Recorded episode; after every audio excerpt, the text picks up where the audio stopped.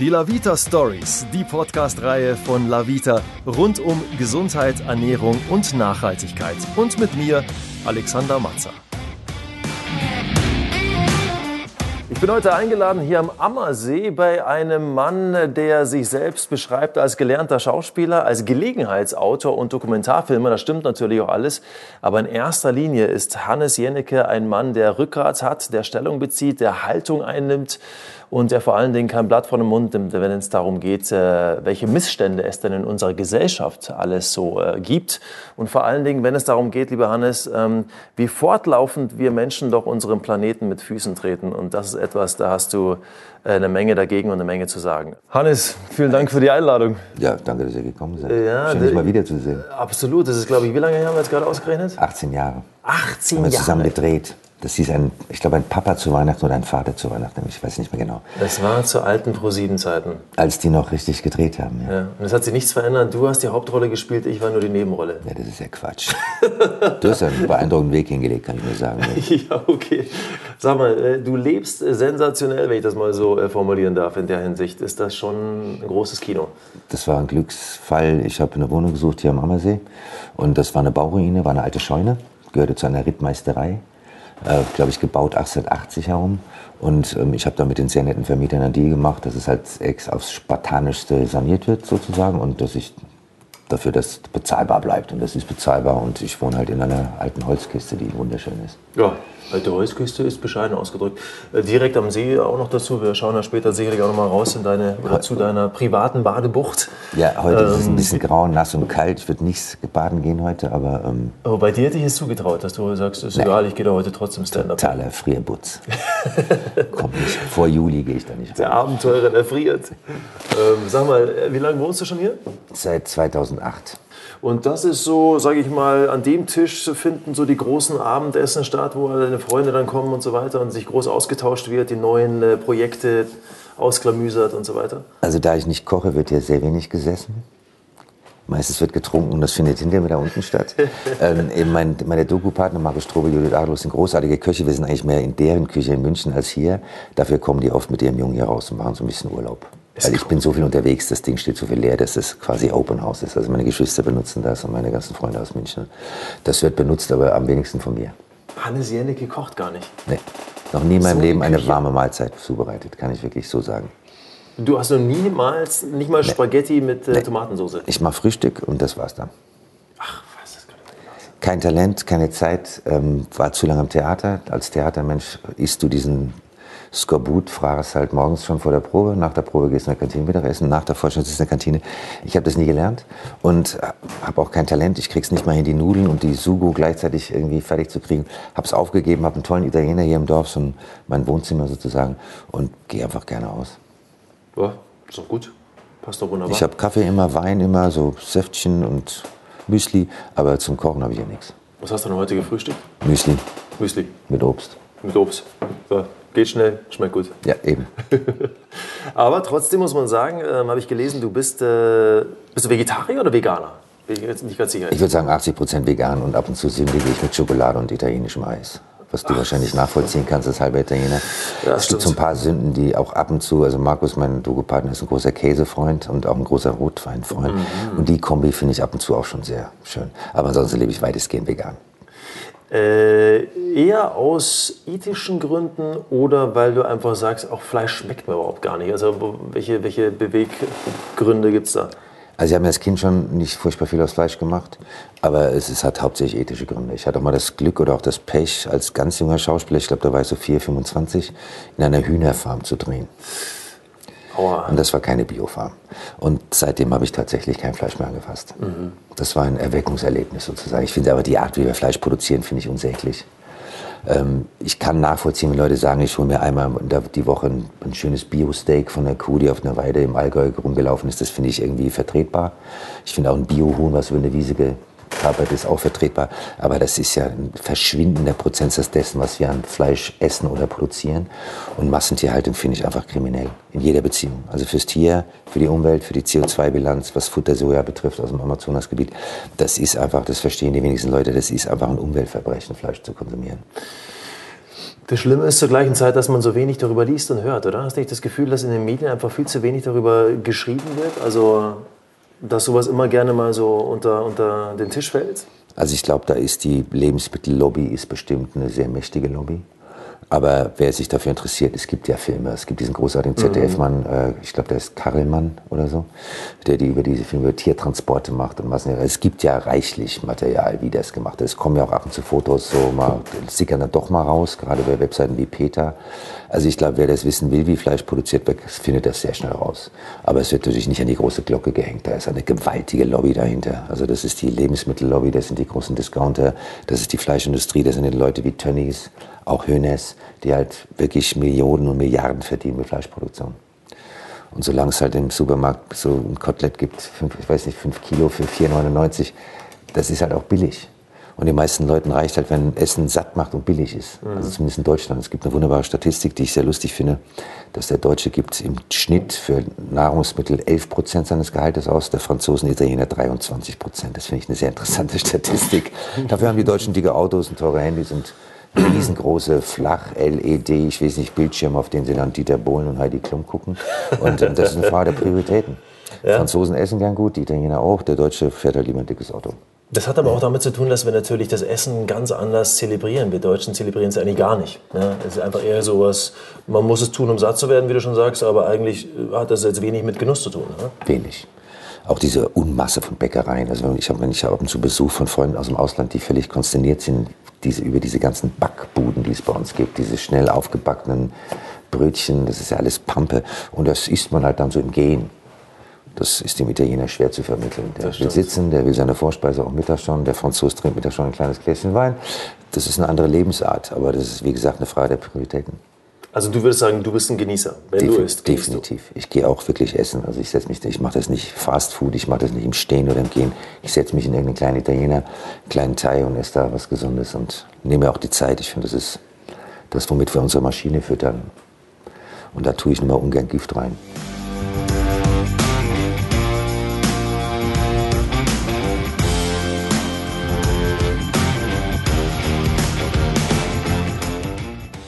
Du hast gerade gesagt, du hast mal auf einer Hühnerfarm gedreht und das war ein einschneidendes Erlebnis für dich. Es gab so ein paar Erlebnisse, auch in deiner Jugend, die relativ früh bei dir bewirkt haben, dass du, dass du dir einfach mal intensiver Gedanken über den Umgang mit unserer Umwelt äh, gemacht hast. Du hast ja auch damals am Rhein gelebt und hast auch die Sanders-Katastrophe am eigenen Leibe quasi miterlebt. Ja. Ja? Ähm, was was gab es da noch so für Erlebnisse, wo du gesagt hast, hey, da muss man was tun, man kann nicht nur reden? Ich habe in Köln auf der Escherstraße gewohnt, direkt hinter der Schlachtbank. Das ist einer der größten Schlachthöfe in Nordrhein-Westfalen. Und da kommen halt jeden Morgen so ab fünf, halb sechs kommen diese Viehtransporte. Ja. Und Schweine riechen ja sehr früh, was äh, sie erwartet.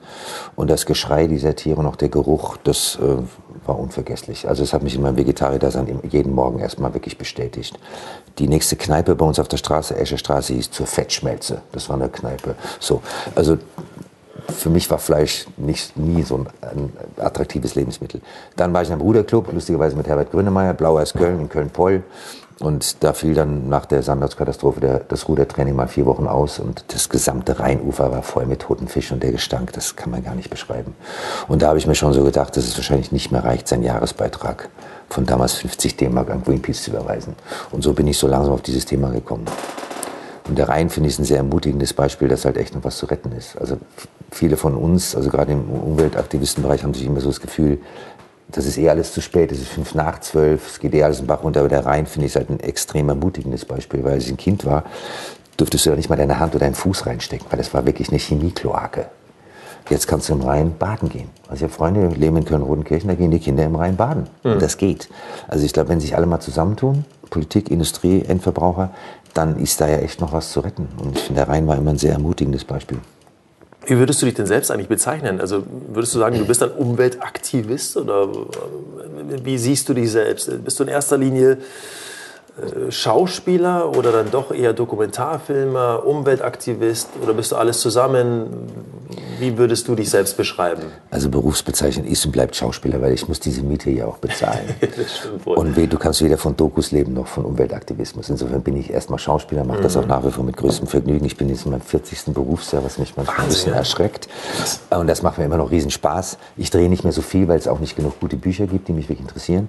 Ich drehe das, worauf ich wirklich Lust habe und was ich halt drehen muss, um mich zu finanzieren und auch um gewisse Umweltprojekte zu finanzieren, die mir halt mal ans Herz gewachsen sind. In zweiter Linie bin ich ein Dokumentarfilmer. Ich mache eine Doku pro Jahr, manchmal zwei, äh, mit meinen Partnern hier in München. Und ähm, der Aktivismus ist Freizeitgestaltung. Ich spiele halt kein Golf und ich ähm, habe eigentlich außer Wassersport keine Hobbys. Und dann finde ich, muss ich halt auch, weil ich so viel Glück hatte im Leben und halt eine gewisse Plattform gefunden habe über die Schauspielerei, denke ich, kann ich das nutzen. Und das versuche ich, egal wie es manche Leute nervt. Würdest du, glaubst du, dass du manchmal eine Nervensäge bist? Also ja, total. Dem, ja, Natürlich nervt das total. Jeder, der vor dir also steht. Also wie nervst du, glaubst du? Damit? Nein, ich meine, ich sehe das auch so Leute, die stehen da vor dem To-Go-Becher und irgendwann gucken sie mich und sagen, ah, entschuldige, ich habe eine Tasse vergessen, trinken aus Peding, ah, scheiße, schon wieder. Und so. Also die Leute kriegen halt schlecht, schlecht, ganz schnell ein schlechtes Gewissen, und obwohl ich oft gar nichts sage. Und das nervt bestimmt. Also du bist nicht der Moralapostel, der bei seiner äh, quasi näheren Umgebung anfängt, mit dem erhobenen Zeigefinger dann auch zu sagen, hey, das geht gar nicht, was du da machst. Also der, äh, im Coffeeshop bringe ich halt meine eigene Tasse mit. Das finden ja. manche von den Verkäufern so, ah, echt, von da soll ich das reinfüllen? Ja, machen Sie mal. Die ist manchmal nicht so ganz sauber, aber Kaffee macht ja keinen Dreck. Also kleines Beispiel, man, ich kenne natürlich sehr viele Raucher und viele Raucher schmeißen immer noch ihre Kippen auf den Boden. Die hebe ich dann auf, ohne was zu sagen. Und es hat eine erstaunliche Wirkung. Nämlich? Ich arbeite für Produzentin, ähm, mit der ich den Amsterdam-Krimi mache für die ARD. Und die raucht, man muss ja immer vor die Tür gehen und die raucht dann und dann schmeißt sie viel und dann gehe ich ganz ruhig hin, heb die halt auf, drehe die Asche raus und stecke sie in die Hosentasche. Das macht sie jetzt in meiner Gegenwart nicht mehr so oft. Und wenn sie es macht, sagt ach, vergessen und so. Also ähm, ich, ich glaube, man muss nicht mit, äh, mit einem dauerirrigierten Zeigefinger durch die Gegend rennen. Also ich finde, man kann in Läden Leuten sagen, ich brauche keine Plastiktüte, ich habe meine Beutel dabei, ich habe meine Tasse dabei, ich habe meine Flasche dabei. Also ich mache das so auf eine leise Art. Guter Kollege von, äh, von uns eigentlich. John Jürgens, kennst du John Jürgens? Ja, klar. Ja. John Jürgens äh, hat, hat, sich ein eigenes Instagram-Account äh, aufgemacht und äh, unter Ramada Plogging. Und äh, der ist ein passionierter Läufer. Mhm. Und egal, wo der Mann joggt. Ich weiß, ist toll. Ja, hebt er den Müll auf und macht alles äh, sauber quasi. Ich habe mir gedacht, Wahnsinn, also eigentlich total cool, ne? inspiriert die, die Leute und äh, stell dir mal vor, jeder, der, der joggt, würde irgendwie währenddessen Müll aufheben. Das wäre doch, wär doch Wahnsinn. Ich glaube, wir hätten nie so saubere Parks wie. Also ich kenne Johnny echt seit 1980, den ja. kenne ich schon sehr lange. Liebt den heiß und innig. Äh, das Tolle ist, dass, glaube ich, ähm, beim sogenannten Endverbraucher im Moment am meisten passiert. Also die Politik macht, wie wir sehen, gar nichts, was Umweltschutz betrifft. Die Industrie macht genau das Gegenteil. Je, je schneller Rendite, desto besser mit möglichst viel Plastikmüll. Also die die Zahl an Plastikmüll, gerade in Deutschland, wächst ja nach wie vor rasant. Und immer wenn die Verpackungsindustrie tagt, dann jubeln die über Zuwachsraten. Aber ich muss sagen, ich beobachte das jetzt nicht nur bei Leuten wie Johnny, sondern bei ganz vielen Leuten, wenn du an die Nordsee gehst, da sind ständig Beach Cleanups. Da gehen also Oma, Opa und ganze Familien sammeln Plastik ein. Da passiert lustigerweise und eigentlich peinlicherweise am meisten, weil es müsste auf der Gesetzgeberseite was passieren. Weil da aber gar nichts passiert, gibt es immer Leute, die echt aufwachen und sagen, wir müssen halt selber was machen, wenn die schon da oben nichts tun. Mhm. Und das finde ich eigentlich sehr ermutigend. Also da ist Johnny ein großartiges Beispiel. Aber trotzdem, weil du es gerade sagst, der ähm, Plastik hier bei uns in Deutschland, äh, eigentlich wirklich so die Pest der Zivilisation im Allgemeinen, ja? aber bei uns in Deutschland immer noch hat man so das Gefühl, man, man trennt ja, und man recycelt und damit ist die Sache gegessen. Irgendwie haben die Leute deiner Meinung nach noch nicht wirklich kapiert, woran es wirklich scheitert? Ja, die Leute werden, entschuldige mich jetzt mal echt äh, etwas äh, salopp sage, halt auch total verarscht. Weil die tun alle brav ihren Plastikmüll in die gelbe, in die gelbe Tonne. Außer in München, da gibt es keine gelbe Tonne. Dann wird der behauptet, es würde recycelt. Der, die haben ja alle keine Ahnung, weil sie nicht informiert werden, dass 50 Prozent des Mülls werden einfach verbrannt. Das nennt aber die Müll- und Verpackungsindustrie thermische Verwertung. Diese, dieses einfache Verbrennen wird aber auf die Recyclingquote angerechnet. Also es wird im Deutschen dauernd vorgegaukelt, dass alles im Kreislauf bleibt. Und das ist eine ganz schamlose Lüge. Es werden nicht mal 9 Prozent unseres Plastikmülls tatsächlich recycelt. Der Rest wird verbrannt, illegal nach Asien verschifft. Also du findest überall in Malaysia, Indonesien plötzlich deutsches Verpackungsmaterial, weil es illegal nach, nach Asien verschoben wird. Also da werden wir auch schamlos belogen. Ich glaube wirklich, der Endverbraucher ist da am wenigsten schuld. Wir bräuchten eine, eine, Plastiksteuer, also zuerst mal Einwegplastik so hoch besteuern, dass es für die Nestles dieser Welt und Procter Gamble und Unilever und Henkel sich einfach nicht mehr rechnet. Mach wiederverwertbares Plastik steuerfrei, sodass es endlich genau wie Papier, Glas und Metall im Kreislauf bleibt. Das wäre alles vom Gesetzgeber unglaublich leicht zu steuern. Es gibt längst Länder, die das tun. Meine nächste Frage, warum hat Ruanda 2008 die Plastiktüte verboten? Ich bin da eingereist mit meinem Kameramann, beide noch Raucher, in Dubai beim Zwischenstopp schön brav Duty Free eingekauft und sind mit einer Plastiktüte völlig ignorant in Ruanda eingereist. Da wurde uns bei einer Einreise abgenommen. Keine Plastiktüten 2008. Kenia hat keine Plastiktüten mehr. Samoa, Fiji, also es gibt, ich kenne jetzt 30 Länder, wo die Plastiktüte seit Jahren verboten ist. Warum ist es so schwer, diesen Quatsch zu verbieten? Kein Mensch braucht eine Plastiktüte. Hol den Stoffbeutel, den kannst du zehn Jahre benutzen. Jetzt wird da diskutiert, ja, die Papiertüte hat aber auch keine CO2-Bilanz. Man braucht auch keine Papiertüte. Was ist so schwer daran, sich fünf, sechs äh, Stoffbeutel zuzulegen? Zwei, drei liegen zu Hause, vielleicht zwei, drei im Auto oder im Fahrrad, in dem Fahrradsattel, völlig egal. Es ist mir unbegreiflich, warum die Politik so untätig ist. Und ich vermute nur, dass da halt die Öllobby dahinter steckt, weil das ist letztendlich der Rohstoff aus dem Plastik hergestellt. Die ganze Discounterindustrie, die ganze Nahrungsmittelverbrauch, das ist ja natürlich eine mächtige Lobby mit Milliarden Umsätzen und Hunderttausenden Arbeitsplätzen. Ich denke, dass die einfach da, wie die Autoindustrie, die Politiker zu Marionetten machen und die nach ihrer Pfeife tanzen lassen.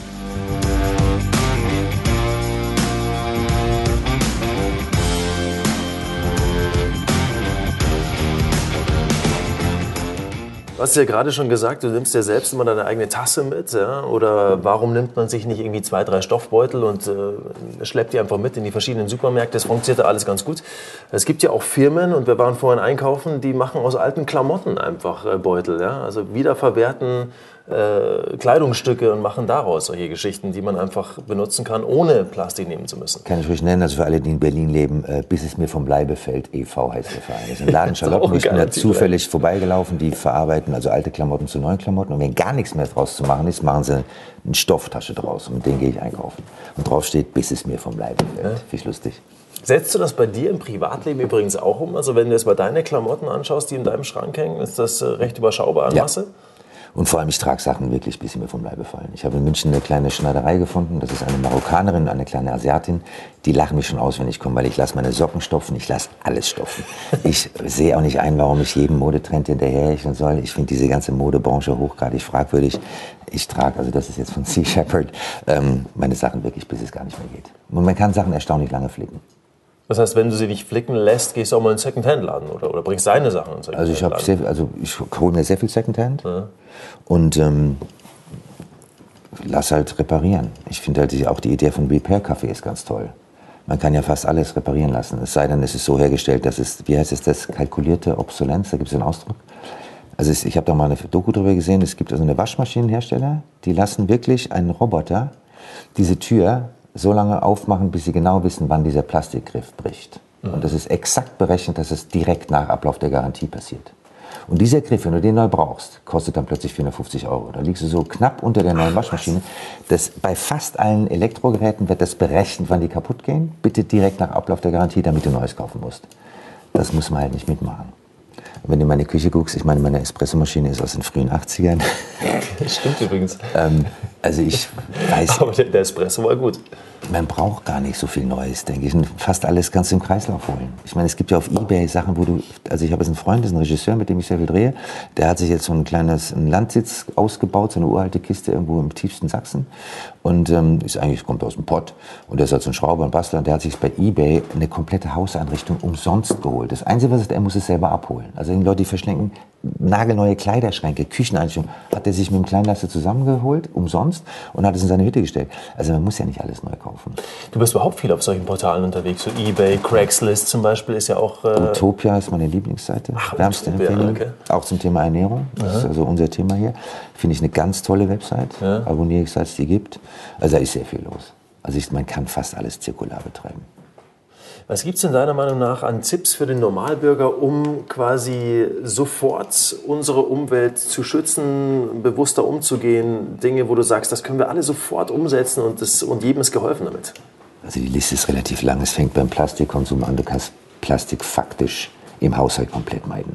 Leider sind viele Sachen, gerade Elektroartikel, oft ja irre eingeschweißt. Also du kaufst einen kleinen Chip für eine Kamera oder was, das kommt ja in Hartplastik und ganz schlimm sind so Sachen wie Nespresso. Also Nestle ist für mich immer ein echter mein Hasskonzern. Ich kaufe nichts von diesem Laden, weil wenn du Nespresso-Kapseln kaufst, die kommen ja in der schicken Version in so einer Pappkartonbox da drin ist so ein Inlay aus Plastik, dann kommt die Kapsel, die ist aus Kunststoff und Metall und das Ganze ist nochmal in Telefon eingeschweißt. Also diese Kapsel, das ist eine Pest, braucht kein Mensch. Ähm, Stromverbrauch, Heizen, hast du einen Wäschetrockner oder einen Wäscheständer? Finde ich eine relativ, ich habe noch nie mal einen Wäschetrockner gehabt. Ähm, ich hänge das auf den Ständer, lasse es trocknen.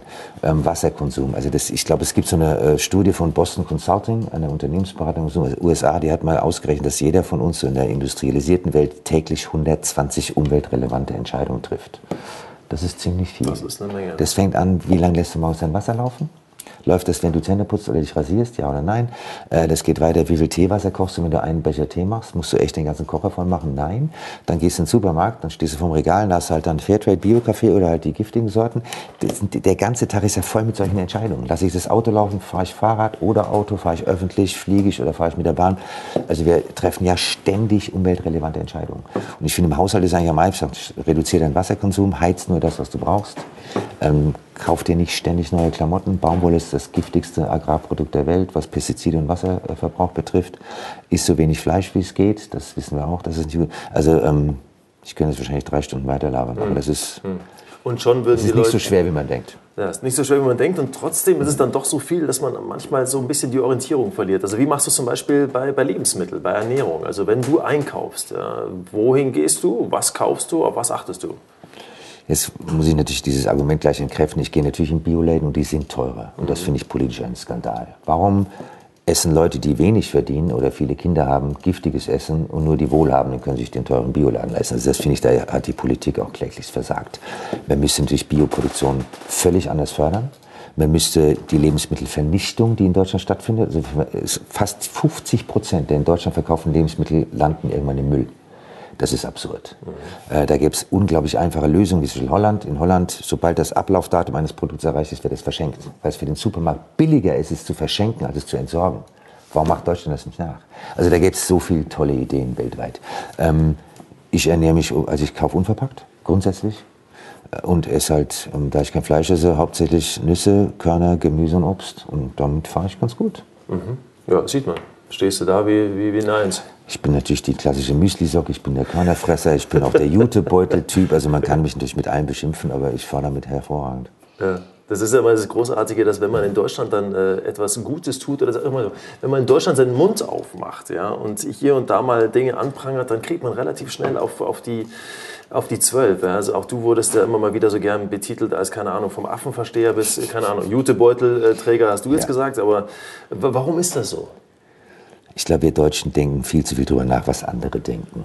Es gibt ja Länder wie, sagen wir mal, England, USA, Australien, Kanada, wo Leute individualistischer sind, wo auch Leute rumlaufen in einem Stil, wo du denkst, wirklich, das ist aber mutig, mhm. weil es egal ist. Und das finde ich toll. Der Deutsche ist unheimlich bedacht darauf, was denkt der Nachbar, was denkt der Kollege, was denkt der Chef, was denken die denn, wenn ich das und so. Wir sind so auf eine merkwürdige Art ängstlich. Und ähm, ich finde das so eine ungesunde Lebensart. Ich möchte einfach über, darüber nachdenken, was ich machen möchte, woran ich glaube, wofür ich stehen kann und was mir Spaß macht. Nicht ständig darüber nachdenken, was andere dann denken. Das ist auch so eine Zeitverschwendung. Ich kann es eh nicht ändern. Wenn einer sagt, derjenige ist ein unerträglicher Nervensäge, das ist ein Gutmensch, ich kann dessen Denken nicht verändern. Aber darüber nachzudenken ist Zeitverschwendung. Das ist so meine Haltung dazu. Aber weißt du, was du kannst und was du auch sehr gut machst? Du kannst inspirieren mit dem, was du tust. Und äh, wenn ich mir so überlege, gerade für junge Menschen, die brauchen ja letztlich Vorbilder und auch, äh, und auch Leitbilder. Ähm, die haben wir ja. Du, Heidi Klum, Dieter Bohlen, Fußballstars, wir haben doch massig Helden ja, Leitbilder. Ja, nur nicht das. Die bewegen und motivieren vielleicht nicht zu dem, was. Die äh, motivieren zur Magersucht zum Beispiel. Heidi Klum, es gibt im Nachbarort eine psychologische Praxis. Das ist eine sehr sympathische Psychologin, die jedes Mal, wenn die neue Staffel kommt, die Bude voll hat mit elf, zwölfjährigen Mädchen, die plötzlich nur noch Wasser trinken und Wattebäuschen essen, weil sie mhm. schön dünn werden wollen. Also, man, ich glaube, wir sollten vielleicht mal darüber nachdenken, was wir in Deutschland so an Leitbildern feiern.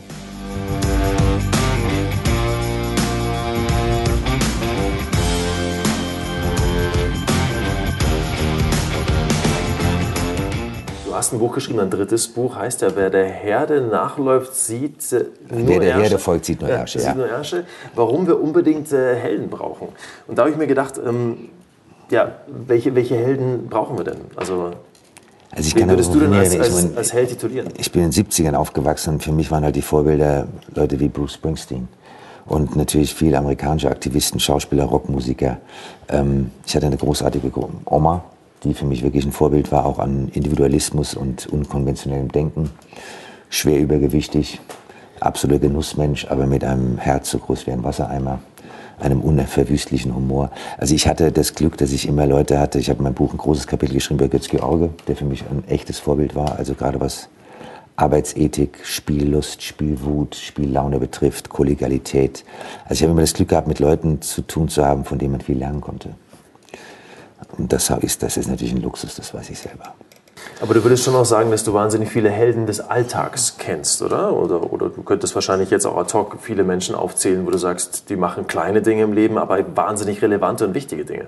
Weil, gerade weil wir in den Medien arbeiten, sind wir so ein bisschen Opfer von dem, was in den Medien hochgehypt wird und hochgepusht wird. Und ich habe in Köln in der Nachbarschaft gewohnt, da waren so großartige Leute. Ich hatte in meinem Haus eine alte Dame, verwitwet seit den späten 70ern. Ihr Mann war Tanklastzugfahrer, ist an den Benzindämpfen irgendwann wirklich kläglich an Krebs gestorben. Und die hatte jeden Schlüssel zu jeder Wohnung im ganzen Haus. Das heißt, wenn ein Paket kam, landet das bei ihr. Wenn jemand auf Urlaub ging, brauchte einen Blumengießservice, hat sie das gemacht. Wenn jemand einen Hund hatte, konnte ihn nicht Gasse führen, hat sie das gemacht. Und dieses, mittlerweile in den 80ern, hat noch einen kleinen Schrebergarten. Und wenn sie aus dem wiederkommt, da fährt sie täglich hin mit dem Fahrrad, wohl bemerkt, dann geht sie ins Altenheim und hilft da aus. Also das ist, da habe ich mir gedacht, das ist ein Engel. Die spricht so Kölsch, die habe ich kaum verstanden. Die spricht sich Kölsch Black und so. Und ich habe, wenn man so die Augen mal aufmacht, findet man ganz viele solche Leute, die ähm, so ziemlich alles richtig machen. Und das ist halt für mich eine gesunde Orientierung. Hat Hannes Jennecke irgendwas Heldenhaftes, deiner Meinung nach? Glaube ich nicht. Also ich habe mich noch nie so gesehen, empfinde mich nicht so. Ähm, ich versuche halt mein, meine Branche zu nutzen, um ein bisschen was zu bewegen. Und ähm, nicht ganz so dumm zu sterben, wie ich auf die Welt gekommen bin. Also ich bin ein sehr neugieriger Mensch, ich lese und lerne gern dazu. Ich bin, treffe irre gern neue Leute und Menschen, die was tun, was ich nicht kenne, was ich nicht kann. Also ich bin so lernwütig, würde ich mal sagen. Aber ich bin ganz bestimmt kein Vorbild. Also auch umweltmäßig nicht, das kriege ich auch regelmäßig in die Ohren gehauen. Ich fliege natürlich viel zu viel beruflich bedingt. Ich drehe gerade eine Serie in Abu Dhabi in Marokko, da komme ich mit dem Fahrrad nun mal nicht hin und mit dem öffentlichen Verkehr auch nicht. Meine Flugbilanz ist eine Katastrophe. Also ich bin auch im Umweltbereich ganz bestimmt kein Vorbild. Ich bemühe mich, aber es ist ähm, schwer sauber zu leben, vor allem in unserer Branche. Aber trotzdem tust du doch schon eine Menge und, und äh, also eine Menge mehr als, als andere, würde ich mal sagen. Und auf deiner Facebook-Seite gibt es ja diesen wunderbaren Spruch, der da heißt, ich glaube, die größte Bedrohung für die Erde ist der Glaube, dass jemand anderes sie retten wird. Ja? Also wenn jeder, so wie jetzt, eben sagt, naja, wenn ich was mache, ich bin doch irgendwie nur ein kleiner, ein kleiner Furz quasi, ähm, was kann ich schon bewegen, dann werden wir es nicht schaffen. Aber wenn vielleicht jeder so denkt wie du, dann würden wir dann doch ziemlich viel bewegen können. Was meinst du? Also manchmal finde ich die Situation, wie sie ist, auch echt entmutigend, weil man natürlich dauernd denkt, warum machen die in Berlin so wenig, die Regierung? Warum passiert in Brüssel so wenig? Warum macht Trump, was er macht? Ich meine, solche Leute sind natürlich eine Katastrophe. Andererseits gibt es so lustige Berechnungen. Ich habe mal kennengelernt den John Schellenhuber, ehemaliger Chef vom Institut für Klimafolgenforschung in Potsdam, einer der führenden Klimaforscher weltweit, jetzt emeritiert. Und er hatte mal, glaube ich, seine Studenten ausrechnen lassen, was passieren würde, wenn jeder deutsche Haushalt seine Heizung im Winter um ein Grad runterdreht. Und was könnte raus? ein komplettes AKW vom Netz gehen. Er hat die gleiche Berechnung machen lassen für den Fall, dass jeder Deutsche sein Standby-Gerät oder sein Ladegerät aus der Wand zieht, anstatt stecken zu lassen. Da geht ein zweites AKW vom Netz. Also die, das Tempo, in dem sich so winzige Aktionchen multiplizieren, ist halt atemberaubend. Das heißt, wenn wir alle aufhören würden, ähm, sagen wir, einen gewissen Wasserkonsum zu betreiben oder weniger Auto zu fahren, es multipliziert sich in einem wahnsinnigen Tempo. Und das ist eigentlich das Ermutigende daran. Und deswegen bin ich immer so ein bisschen hin und her gerissen zwischen einer gewissen Frustration über die Untätigkeit der Politik und der Industrie und gleichzeitig der Hoffnung, dass wenn wir uns ein bisschen zusammentun, ist halt irre viel zu bewegen. Das heißt, das, was du tust, dieser Umweltaktivismus, wenn man mal so nennen möchte, oder auch dieses bewusste Leben und der bewusste Umgang mit, der, mit, der, mit dem Planeten, macht dir schon auch Spaß. Ja? Das ist auch etwas, was, was für dich Erfüllung ist. Total. Also ich, ich glaube, jeder, der sich ein bisschen engagiert, geht einfach abends zufrieden ins Bett. Das ist völlig egal, ob du Lesebetreuung machst. äh, ob äh, Asyl, Asylantenkinder bei den Hausaufgaben hilfst, ob du ein Beach Cleanup machst an der Ost- oder Nordseeküste. Ich glaube, du gehst einfach abends zufrieden ins Bett, wo du jeden Tag irgendwas tust, was Sinn macht. Und wenn du nur noch darauf loskonsumierst, glaube ich, dann werden die Leute auch immer unzufriedener. Und es ist lustig, dass in München gibt es ja, also ich finde, in keiner Stadt ist, der, ist die Aggressivität im Verkehr so groß wie hier. Mhm. Weil diese ganzen Porsche und Range Rover Piloten und Jaguar und Aston Martin, die definieren sich ja nur noch über ihren Luxus und ihr Statussymbol. Die sind ja ständig irgendwie gereizt und aggressiv und in Eile und ich kenne ganz wenig entspannte Leute aus dieser merkwürdigen Konsumszene. Und die, die entspanntesten Menschen, die ich kenne, sind die, die sich engagieren. Aber ertappst du dich manchmal, dass es auch vielleicht Überhand nimmt, in dem Sinne, dass du durch deine Wohnung gehst und, und sagst, aber, ist, aber trotzdem hier und da stehen noch ein paar Sachen rum, die sind eigentlich ökologisch nicht so wirklich wertvoll. Also, ähm, äh, dass du einfach sagst, boah, ich muss, es wird mir zu viel, weil ich muss irgendwie schauen, dass ich schon noch die Grenze finde zwischen äh, vernünftig und dann ein wenig übertrieben. Also ich finde, das Allerwichtigste ist, dass man den Humor nicht verliert und dass man nicht dogmatisch wird. Ich habe wenn du hier dich umguckst, natürlich hat meine Kaffeemaschine hat Plastikteile. Und darüber rege ich mich jetzt nicht auf. Also so 100 Prozent geht nicht. Das, das, ganze Leben ist Graufarbe. Du wirst nie 100 Prozent nachhaltig leben können. Und ich versuche mal, gebe mein Bestes. Und wenn es nicht geht, geht es eben nicht. Dann rege ich mich jetzt auch nicht groß auf. Weißt du? Also ich finde, man muss das auch ein bisschen unverkrampft betreiben. Es muss auch ein bisschen Spaß machen. Ich finde auch, sobald Umweltschutz und Nachhaltigkeit so humorlos, verbissen, verbiestert daherkommt, ähm, glaube ich, ist es auch kontraproduktiv. Ich glaube, die Leute werden erst dann einen nachhaltigen Lebensstil leben, wenn das einen gewissen Sexappeal kriegt, einen gewissen Spaßfaktor, einen gewissen Humorfaktor. Ähm, ich möchte keine wütend krakehenden Grünen um mich haben. Ich finde es ganz toll, wie Herr Habeck das macht. Er macht das unglaublich entspannt. Mhm. Ich finde, Frau Baerbock macht das mit guter Laune. Also ich glaube, die Grünen haben auch deswegen gerade so einen tollen Lauf, weil, weil sie undogmatisch rangehen und auch pragmatisch. Also Baden-Württemberg als Bundesland ist ein großartiges Beispiel. Das ist jetzt schon lange unter grüner Regierung. Das ist ja nicht untergegangen, das Land. Da läuft ja ganz viel in die richtige Richtung. Wahrscheinlich nicht so schnell, wie viele das gerne hätten, aber die sind jetzt auf, glaube ich, 43 Prozent regenerative Energien. Das ist Weltrekord. Natürlich wäre es toll, wenn wir 100 Prozent saubere Energien hätten, aber 43 ist besser als nichts. Mhm. Andere Länder stecken bei 5, 6 Prozent fest. Also insofern, ähm, man muss da auch Geduld haben und vor allem den Humor nicht verlieren. Und das ist wahrscheinlich auch die Art, mit der man äh, die junge Generation erreicht, oder nicht? Wie man die erreicht, weiß ich nicht. Ich ähm, bin kein Influencer. Ich wundere mich, was da so los ist. Ich mache auch kein Instagram. Ähm, meine, meine absolute Hoffnung ist diese Fridays for Future Bewegung. Also angefangen mit Greta Thunberg aus Schweden und der einer erstaunlichen deutschen Repräsentanz. Ich habe die zum kennengelernt, also sowohl aus Norddeutschland wie auch hier aus München. Das sind sowas von wachen, informierten, großartigen jungen Leute. Wenn ich noch einmal einen Herrn Lindner höre, der sagt, die, das sind einfach Schulschwänzer, dann mhm. also wünschte ich wirklich, dass dem mal jemand eins auf die Schnüsse haut. Also ähm, ich finde diese Bewegung absolut ermutigend. Insofern, ich glaube nicht, dass die alle nur Heidi Klum gucken. Also, da gibt es mittlerweile eine ganz wache Generation, die wirklich merken, dass wir ihre Zukunft verspielen.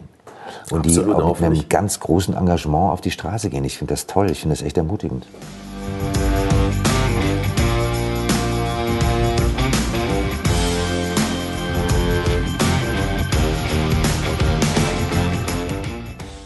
Also wenn du die umguckst, hast du so das Gefühl, dass die junge Generation schon ein größeres Bewusstsein im Umgang mit der eigenen Umwelt hat oder ob man auf, dass man auf einem guten Weg ist zumindest, ja? Also das hoffe ich natürlich, sonst ja. gäbe es die Bewegung nicht. Mhm. Es gibt sicherlich Kinder, die werden komplett in diese Konsumgesellschaft reinerzogen. Ich habe auch Bekannte, wo, ich, wo dann wirklich die Kinder aussehen, als wären sie direkt aus der Vogue Bambini rausgelaufen. Da ist schon das erste Spielzeugauto und Ferrari, das gibt es in München tatsächlich. Aber es gibt eben auch die Gegenseite und die macht mir im Moment echt Mut. Bist du denn der Meinung, dass man zum Beispiel in der Schule auch äh, spezielle Fächer äh, einrichten sollte, wie zum Beispiel Nachhaltigkeit, äh, gesunde Ernährung? Ganz wichtig. Also das predige ich seit Jahren. Wir müssten natürlich Nachhaltigkeitsschulfach ab der ersten Klasse einführen. Es müsste ein Fach geben, das Ernährungslehre heißt, das Kindern auch wirklich beibringt, dass die Sachen, die von Nestle, von McDonald's, Burger King uns angedreht werden, dass das keine gesunde Ernährung ist, dass alles mit Zucker versetzt ist, finde ich ganz wichtig. Ich glaube, Nachhaltigkeit sollte dringend ins Grundgesetz. Äh, anders wird eine Industrie sich nie umorientieren.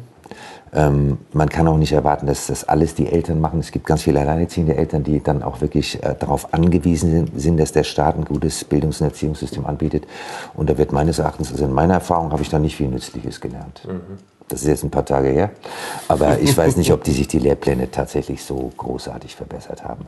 Und wenn ich höre, dass es eine, es gab vor einigen Jahren eine äh, gesunde Ernährungsinitiative seitens des äh, Agrarministeriums in deutschen Schulen, da kam dann raus, die Sponsoren waren McDonalds, Coca-Cola und Edeka. Mhm. Da Super. muss ich mich dann fragen, ob da wirklich Kindern beigebracht wird, was gesunde Ernährung mhm. ist.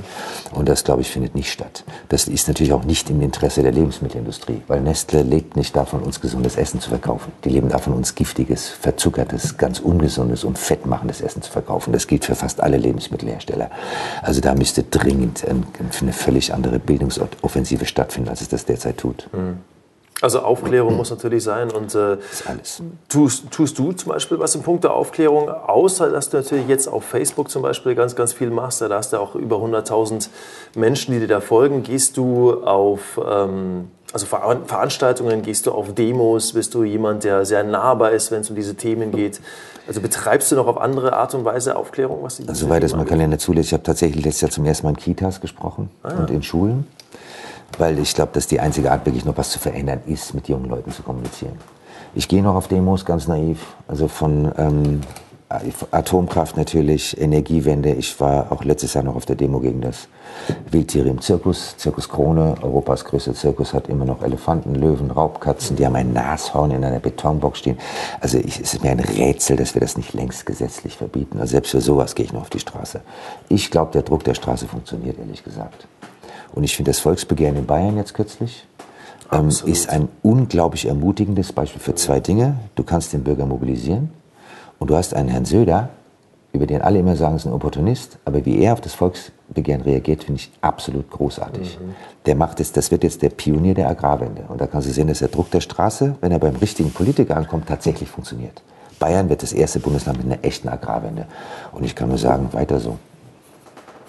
Also ähm, der Druck der Straße, man, wir können auf die Straße gehen, wir können protestieren, man, man, kann wahnsinnig viel machen, sagst du selbst. Was ist denn deiner Meinung nach die, die schärfste Waffe, die wir so als, als Bürger, als Konsumenten haben, um sie einzusetzen gegen all diese, sage ich mal, Parteien in Anführungszeichen, die du erwähnt hast, ähm, die unserer Umwelt eigentlich eine Menge Schaden zufügen? Du hast eine Waffe, die ist ein bisschen harmlos, das ist das Kreuzen, was du alle vier Jahre machen darfst. Ja. Würden da mehr Grün wählen, hätten wir eine andere Umweltpolitik. Die viel schärfere Waffe ist der Geldbeutel. Weil jeder Kassenbon, den du in die Hand kriegst, ist ein Stimmzettel. Kaufst du dein Mineralwasser von Nestle, sprich ähm, Vitel, San Pellegrino, Panna, das gehört alles zu Nestle, oder holst du dir aus dem Leitungswasser, aus dem Leitungs, aus deinem Hahn und filterst es vielleicht, wenn du Angst hast, es ist dreckig und sprudelst es selber auf. Also das sind ja, ähm, der Geldbeutel ist unfassbar mächtig. Mein Lieblingsbeispiel ist das Kaffeeregal. Kaffee ist ein hochgradig giftiges Agrarprodukt, ganz viel Kinderarbeit bei der Ernte. Das kannst du komplett zugespritzt kaufen oder du kannst es Bio- und Fairtrade kaufen. Und das ist eine Entscheidung, die kostet dich am Schluss 10, 15, 20 Cent Unterschied. Und die fällst du an diesem Regal. Du stehst vor der Fleischtheke. Ist das eine Bio-Sau, die du kaufst, ein Bio-Rind oder ein Bio-Huhn oder ist es so ein armes Massentierhaltungsopfer? Also äh, der Geldbeutel ist die schärfste Waffe, die wir haben. Und wenn die Deutschen aufhören würden, SUVs zu kaufen, ich glaube, jetzt ist ein Fünftel der Neuzulassungen sind mittlerweile Geländewagen, weil ja Deutschland so viele unbefestigte Straßen hat. Würden wir einfach mal aufhören, diese Kisten, dann würde die Autoindustrie sofort aufhören, die zu produzieren. Das gleiche gilt für H&M Primark. Solange wir diesen billigen Textilschrott kaufen, wird er produziert. Dein Geldbeutel ist die schärfste Waffe der Welt. Mit, mit, dem, mit dem Geld kannst du echt den Markt steuern.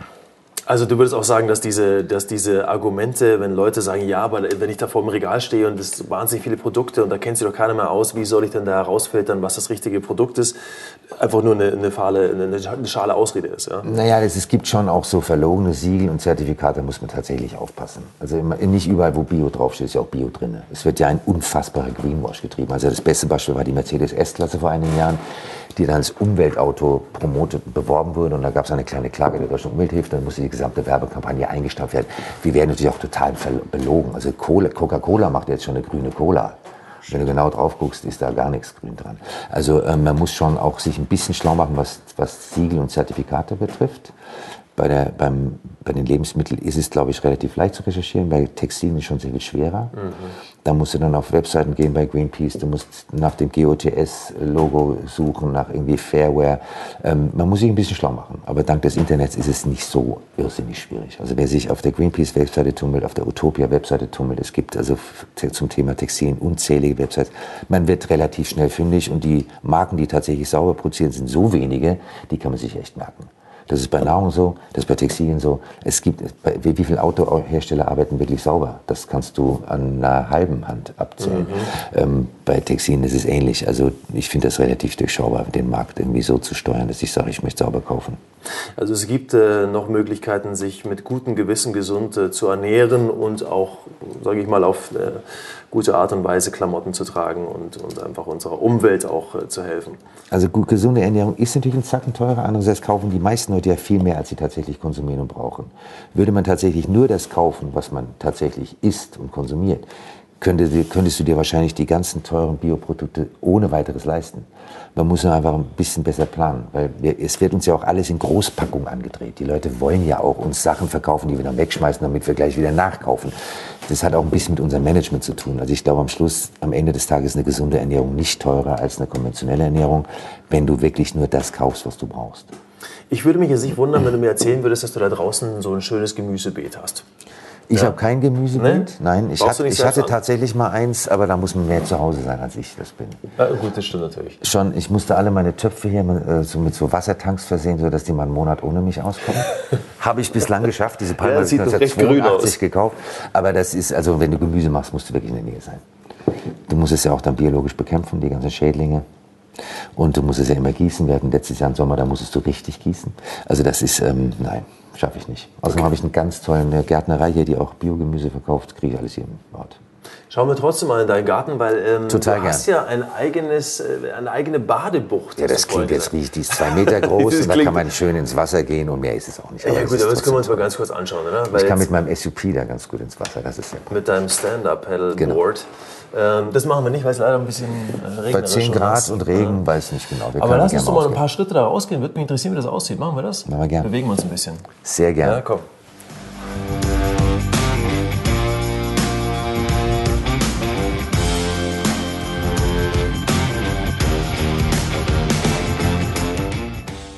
Echt schön hier. Ist das dein Kraftort, würdest du sagen? Ja, definitiv. Schon, ne? ja. Und wenn ich nur eine Nacht hier habe und einen halben Tag, das ist wie kurzer Urlaub. Echt, ist wirklich so. Glaube ich, absolut. Zwitschern die Vögel, es riecht gut, überall Blümchen, Kirschbäume. Oh ja, das, das kann man lassen. Und ist das dann auch wahrscheinlich dein, dein, äh, dein Areal, wo du Sport betreibst? Ich glaube, du bist ja ein totaler Wassersportler, oder? Ja, wir haben, also mein Kameramann, mein Partner und ich, Markus Strobel, wir haben, sind Mitglieder in diesem Segelclub nebenan. Da haben wir auch zwei Bootchen liegen so was ganz kleines, schnelles und was gemütliches als äh, schwimmendes Trinkgelage. Und ansonsten fahren wir hier, also ich habe ein Kanu, ich habe ein SUP, also wir machen halt Quatsch auf dem Wasser. Und wenn mal Wind geht, hole ich einen Kite raus. Muss ich aber auf die andere Seeseite, weil der Wind kommt meistens vom Westen und dann musst du auf der anderen Seite rein. Ja. Ja, Hannes, was soll ich sagen? Ich meine, äh, ich glaube, du hast einfach eine Menge richtig gemacht. Du komm, du weißt, du hast, weißt, wie mich erreicht. Komm mit deinen, komm mit deinen Kiddies mal raus im Sommer. Jetzt ohne Quatsch. Das sofort machen. Das würde ich sofort Jetzt im Ernst. Oder vielleicht komme ich einfach mal alleine raus und äh, wir entspannen alleine. hier am, am, Ufer und gehen auf die Jolle. Gehen auf die Jolle. Nehmen uns eine Flasche Bier und. und äh, es ist auf der anderen, es gibt, Da ist ein Segelclub, hier ist ein Segelbootverleih, da kriegst du für 18 Euro die Stunde, kannst du ein Boot mieten und Hammer. macht Spaß. Hammer, Hammer. Hannes, äh, Vergnügen. Ja, ein Riesenvergnügen. Ich danke dir ganz herzlich für die Einladung. Ich bin, äh, ich bin schwer begeistert und danke für die Motivation, die Inspiration. Ich muss sagen, ähm, ja, weiter so und äh. Ich, ja, ich werde mir wirklich eine große Scheibe abschneiden von dir, wenn es okay ist. Also ja, das muss, wenn es dir Spaß macht, mach's. Das mache ich, auf alle Fälle. Und wenn nicht, es geht die Welt auch nicht unter. Weißt du? Ja. Ich finde, das muss jeder für sich so entscheiden, wie er lebt. Vielleicht doch. Also in der Hinsicht. Wir hoffen mal, dass das, was wir gerade besprochen haben, eine Menge Leute da draußen erreicht und äh, zum, zu dem bewegt, was richtig ist. Alles Lieber, Gute. wir genießen jetzt mal, ebenfalls, wir genießen jetzt noch ein bisschen die Aussicht, oder? Weil das ist ja. Oh. Ja, leider trübe heute. Aber ab morgen wird es doch nicht. Ja. Sagt, sagt, der Wetter. Dann bleiben wir einfach bis morgen hier stehen. Was hältst du davon? Gute Idee. Du, ich habe ein Gästezimmer. So ich habe ein Gästezimmer. Wie viele Leute sind wir hier? Also, wenn ihr euch zusammenkuschelt, dann könnt ihr alle da unten pennen. Ah, sehr gut. Das Highlight-Video vom Interview gibt's auf dem Lavita YouTube-Kanal und Fotos auf www.lavitastories.de. Vielen Dank fürs Zuhören. Ich freue mich auf Feedback und wir hören uns bei den Lavita Stories.